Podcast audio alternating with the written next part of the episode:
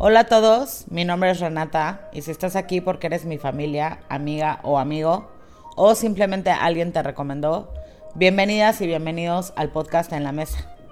La idea de este podcast es que platiquemos de historias que han sido parte de nuestra vida y que poco se habla en la mesa. De esos mitos donde existe la discordia, pero que están en nuestras vidas para conocernos mejor y para divertirnos. Si te gustó el podcast, platícalo con tus amigos o familia Cuéntame qué opinas y escríbeme en el Instagram guion bajo en la mesa. Si me conoces, invítame por un café o un vino y nos vamos a platicar. Espero que te guste.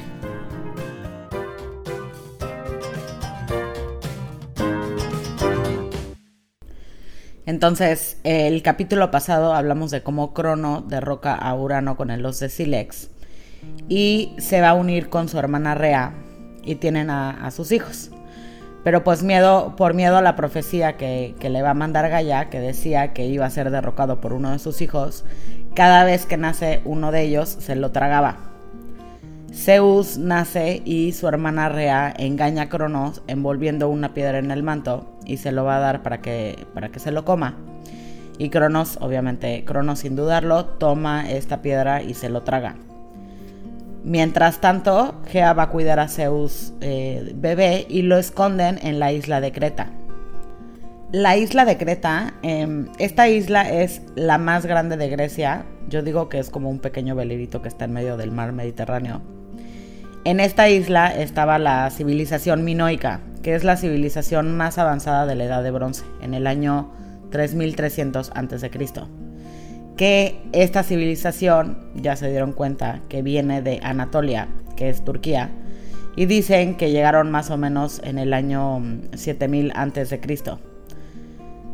Eh, hay muchos misterios de esta isla sin resolver, pero lo que sí se sabe es que eran grandes administradores, constructores, comerciantes y marinos como nunca antes visto en el Mediterráneo. Era una civilización muy muy avanzada. El caso es que en esta isla van a cuidar a Zeus eh, Gea y una cabra que se llama Amaltea, que quiere decir tierno. Un dato curioso, la leche de cabra es la leche más cercana a la leche materna, que esto también pues, nos dice que estos mitos, eh, en estos mitos existen fundamentos. El caso es que Zeus crece y va a ir con Rea para que le ayude, em, le ayude contra Cronos y Rea lo, va a ayudar a convertirse en el copero de Crono. Él eh, le va a entregar un líquido que esto se lo va a poner en su vino y hace que vomite a sus hermanos. Ellos ya salen adultos y en el orden en el que se los había tragado van a salir al revés. Sale Hades, Poseidón, Hera, Demeter y Estia. Y va a empezar la guerra de los 10 años, la titanomaquia. En esta guerra, después de que, de que vomita a sus hijos Crono, queda débil. Así que le entrega al titán Atlas el poder de los líderes de los titanes. Al final va a ganar Zeus porque libera a los cíclopes, que eran los monstruos de un ojo, que estaban encerrados en el tártaro, y ellos le van a construir a Zeus el rayo, a Hades un casco de la oscuridad, y a Poseidón le van a entregar el tridente. Y con esto, pues obviamente hace que, ¡pum!, ganen, ganen la guerra de la titanomaquia. Y pues ganan los dioses del Olimpo. Zeus va a encerrar a los titanes en el tártaro, y castiga a Atlas y le ordena, eh, le ordena sostener el cielo sobre sus hombros. Em, de esto hay un cuadro de, de, Boris Vallejo que me encanta, que es la famosa imagen de un hombre musculoso cargando la tierra, que es Atlas, Siempre me ha impactado este cuadro. Eh, lo voy a subir al Instagram por si lo quieren ver. Y bueno, pues Zeus, em, para no acabar igual que su papá y repetir los patrones, decide repartir los poderes y el orden a sus hermanos. Le va a dar a Hades el gobierno del inframundo y de guiar las almas, a Poseidón el control de los mares y los ríos, y Zeus se queda con el cielo y la tierra. Por eso es el señor del Olimpo y de la humanidad y a sus hermanas le entrega a Hera, es la diosa de la familia, Estia va a ser la diosa del hogar y Demeter es la diosa del cultivo. Después de que, de que entrega este orden y se pasa a relajar, y bueno, ya está listo para casarse. así que decide que la indicada va a ser su hermana Hera. Hay otra versión de un matrimonio con Tetis, con, una de las titanes, pero esa la voy a platicar en el capítulo de, Atenea.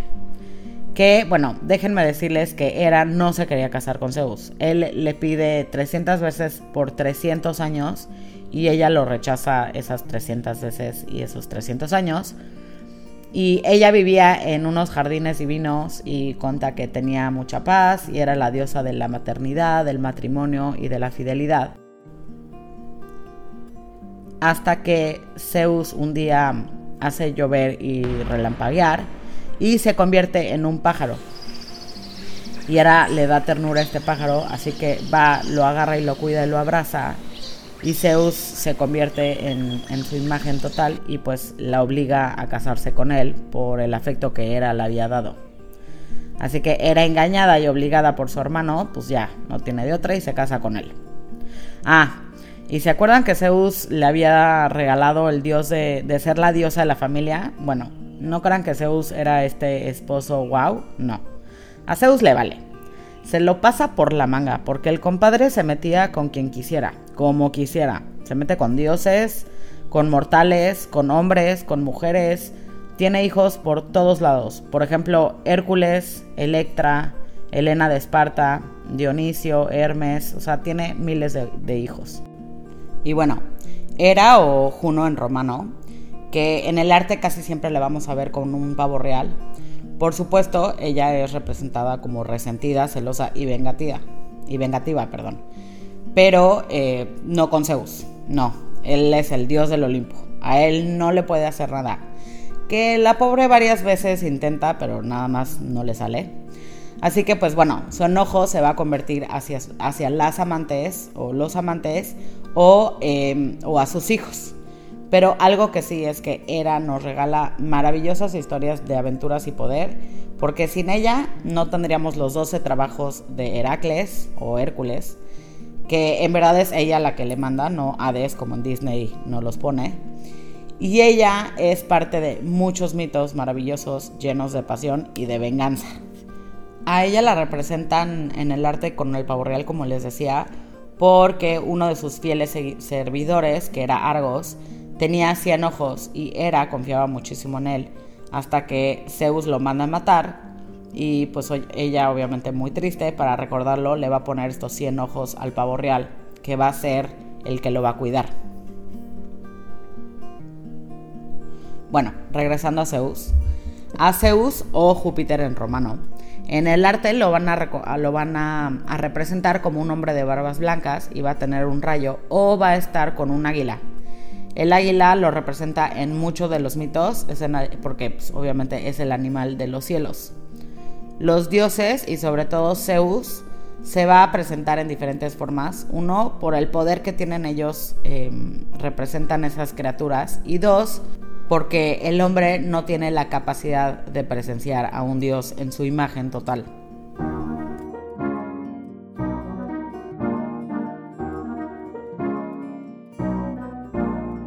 Em, el culto a Zeus no fue tan popular como en otras deidades. Sí había estatuas en edificios de gobierno o en altares de las casas. Había un templo dedicado a él en Atenas, hasta que en el siglo VI a.C. se va a convertir en el templo de Hera. Pero lo más importante de Zeus son los Juegos Olímpicos, que se celebran en su nombre cada cuatro años desde los primeros registros son del, año 776 a.C. Los Juegos Olímpicos antiguos se sabe que eran en Olimpia, ahí fue la guerra de la titanomaquia, y Zeus va a inaugurar los Juegos en su honor. Eran eventos muy importantes para las civilizaciones de Grecia que entraban en la base del calendario griego, eran más o menos por julio, eh, julio y agosto. Cuenta una historia que tres hombres de diferentes regiones se juntan porque se dan cuenta que los griegos tienen la pésima manía de que entre ellos se peleaban mucho. Y entonces estos hombres se juntan para buscar la manera de acabar pues con tanto conflicto.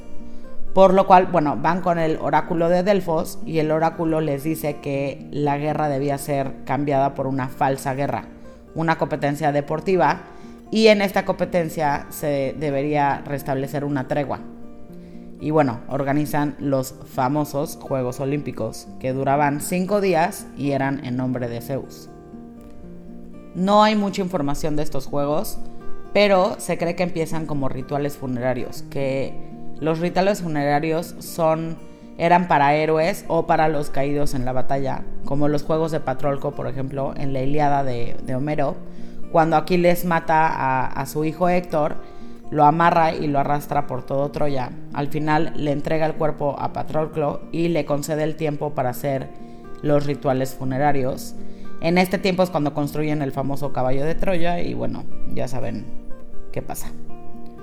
Lo que sí se sabe es que solo podían competir hombres y se hacían competencias de salto largo, carrera, lucha, lanzamiento de disco o dardo y carreras de caballo se les premiaba con una corona de olivos y no, no eran los equipos eh, ni, ni, se entregaban premio al segundo o tercer lugar.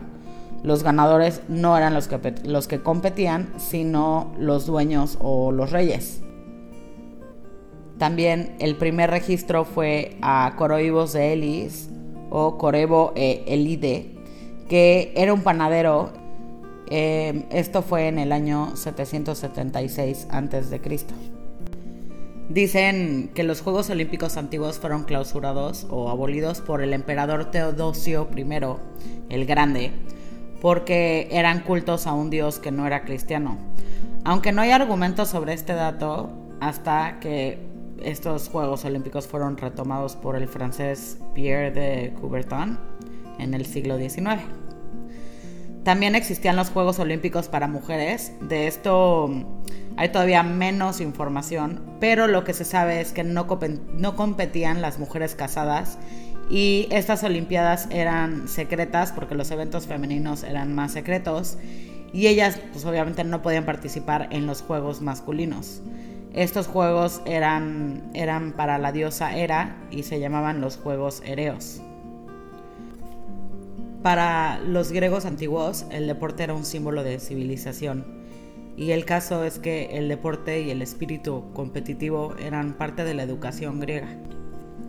Era pues una lucha en la que la fuerza física está controlada también mentalmente. Era gente muy educada y no podía competir cualquier persona. Aquí acabamos con el capítulo de Zeus y Hera, los padres y reyes de los cielos y la tierra. Ese matrimonio infiel y vengativo, pero que nos va a regalar grandes historias de dioses y héroes. Espero que les haya gustado. Si tienen alguna duda, please escríbame en el Instagram o invítenme por un vino y nos vamos a platicar. Un abrazo.